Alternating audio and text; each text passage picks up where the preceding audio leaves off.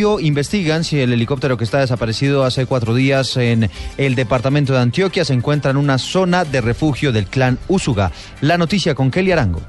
A través de equipos infrarrojos, radares y aeronaves de la Fuerza Aérea, las autoridades continúan las labores de búsqueda del aparato de Elifly, que desde hace cuatro días se extravió al parecer en las selvas del Urabá y Córdoba. Según el coronel Freddy Bonilla, secretario de Seguridad de la Aeronáutica Civil, se descarta que el aparato haya sufrido un secuestro o un intento de robo. Y pues definitivamente si, eh, el helicóptero ha sido robado, nosotros a través de los sistemas de control y vigilancia que tiene la Aeronáutica Civil como los radares, eh, obviamente tenemos una información de que se hubiera desplazado hacia otro sitio oficialmente, pero nosotros tenemos unas evidencias que creo que esa posibilidad se reduce en un porcentaje muy alto. Según el funcionario, entre las posibles hipótesis del siniestro se encuentra un accidente por las condiciones climáticas o que la aeronave haya sido atacada por el clan Usuga o otro grupo armado. En la aeronave extraviada iban el capitán Fabio González Páez y los funcionarios de la empresa Prosegur Ramiro Julio Hernández y Adin Darío Castro Erazo. En Medellín, Kelly Arango, Blue Radio.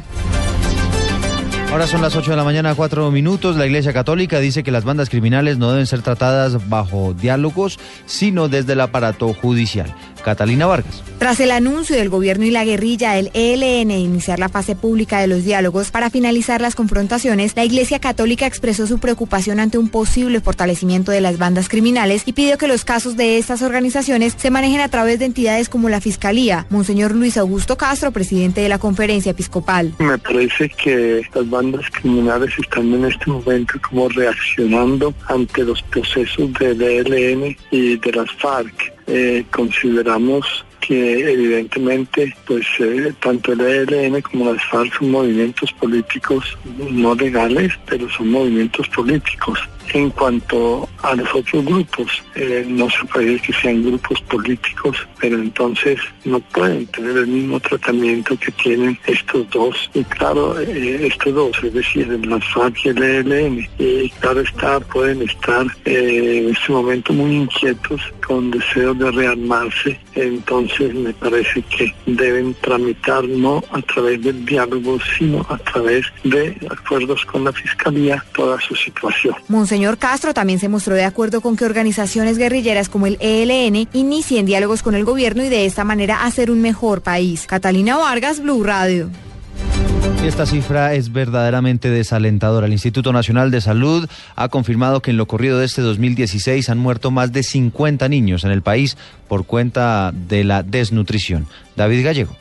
Buenos días. Impactante cifra. En el país, solo este año y limitando a niños menores de 5 años han muerto por y asociados a desnutrición 53 menores. En la última semana epidemiológica se notificaron 5 muertes. El 55.6% de los casos se registró en el sexo femenino, siendo el más afectado. El 75.9% pertenecen al régimen subsidiado. Preocupante que el 61% de los casos se registren en menores de un año. En La Guajira van 14 casos, mientras que en el departamento de Magdalena Magdalena lleva 5. El 89% de las mujeres de estos niños registran bajo o nivel educativo 0 y el 90.7% pertenecen al estrato socioeconómico número 1. David Gallego Trujillo, Blue Radio.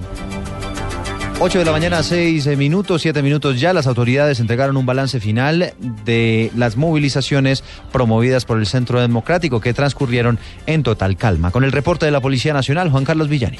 Buenos días. Se trató de un balance positivo que entregó la Policía Nacional en las últimas horas luego de las marchas y movilizaciones que se desarrollaron en 63 municipios. Según la policía fueron 28 movilizaciones, 22 marchas y 16 concentraciones. Y según la policía no se presentaron hechos que alteraran el orden público. El general Jorge Nieto, director de la Policía Nacional. Las ciudades que tuvieron mayor afluencia de público fueron la ciudad de Medellín y la ciudad de Bogotá. No se presentaron alteraciones que afectaran la convivencia y la tranquilidad. Según la Policía Nacional, en total en Colombia se movilizaron unas 55 mil personas. Juan Carlos Villani, Blue Radio.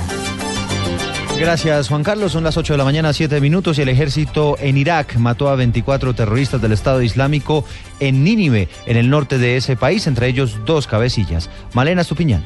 Así es, las fuerzas iraquíes lograron matar hoy a 24 presuntos miembros del grupo terrorista Estado Islámico. Dos de ellos eran cabecillas del grupo. Esto se logró en operaciones terrestres y bombardeos aéreos y de artillería en la provincia de Nínive, en el norte de Irak. el comandante de las operaciones para la liberación de Nínive afirmó que las tropas mataron a 12 terroristas cerca del pueblo de Al-Nasr.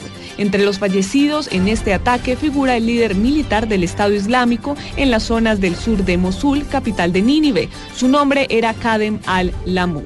Otros seis presuntos extremistas perecieron en bombardeos de artillería en dos pueblos al sur de Mosul, donde murió el encargado de artillería y proyectiles de la organización Mohamed Basem al-Sabawi. Malena Estupiñán, Blue Radio. Malena, gracias. 8, 8 minutos y en deportes están jugando los primeros minutos del partido entre el Milan y el Atalanta en la Liga Italiana.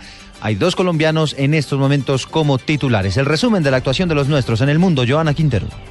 Eduardo, y le cuento, en este momento ya el Milan la ventaja 1 por 0 al Atalanta con anotación de Luis Adriano desde los 12 pasos y el líder de la defensa de la selección Colombia, Cristian Zapata, y nuestro goleador Carlos Vaca son justamente titulares con el Milan que está jugando con el Atalanta por la fecha número 31 de la Serie A del fútbol de Italia. Parcialmente en el calcio, la Juventus de Juan Guillermo Cuadrado es líder, mientras que el Milan es quinto. Entre tanto, Luis Fernando Muriel es suplente con la Sampdoria que visita en este momento también a la Fiorentina. En México, China y Argentina se reportaron con goles los futbolistas colombianos. En la Liga MX, Carlos Darwin Quintero marcó con el América que le ganó 2 por 0 al Chiapas. En la Superliga de China, Freddy Montero anotó con el Tianjin que empató 4 por 4 con el Changjun Yantai. Y en Argentina, Sebastián Rincón, el hijo de Freddy Rincón, marcó doblete en la igualdad entre su equipo Tigres y Racing 3 por 3. En otros deportes, también a nivel internacional, el piloto colombiano Juan Pablo Montoya fue noveno en el Gran Premio de Phoenix en la IndyCar y perdió su primer lugar en la general. Ahora es tercero. Joana Quintero, Blue Radio. 8 de la mañana, 10 eh, minutos. Y otras noticias a esta hora en Blue Radio. Estamos atentos al estado de salud del gobernador del departamento de Boyacá, Carlos Andrés Amaya, quien fue hospitalizado en las últimas horas. Aparentemente sufrió una crisis por exceso de trabajo. Noticias contra reloj en Blue Radio. Más noticias contra el reloj, noticia en desarrollo. Crece la expectativa en torno a la captura del gobernador de Amazonas, Manuel eh, Carevilla, luego de que la Corte Suprema de Justicia la ordenara por presuntos hechos de corrupción cuando se desempeñó como representante a la Cámara entre 2006 y 2010. Y la noticia en desarrollo sigue estando en Australia. Las autoridades en ese país finalmente descartaron hace tan solo minutos la alerta de tsunami tras el terremoto de 6.9 grados de magnitud que se registró en el Océano Pacífico Sur a 30 kilómetros de profundidad.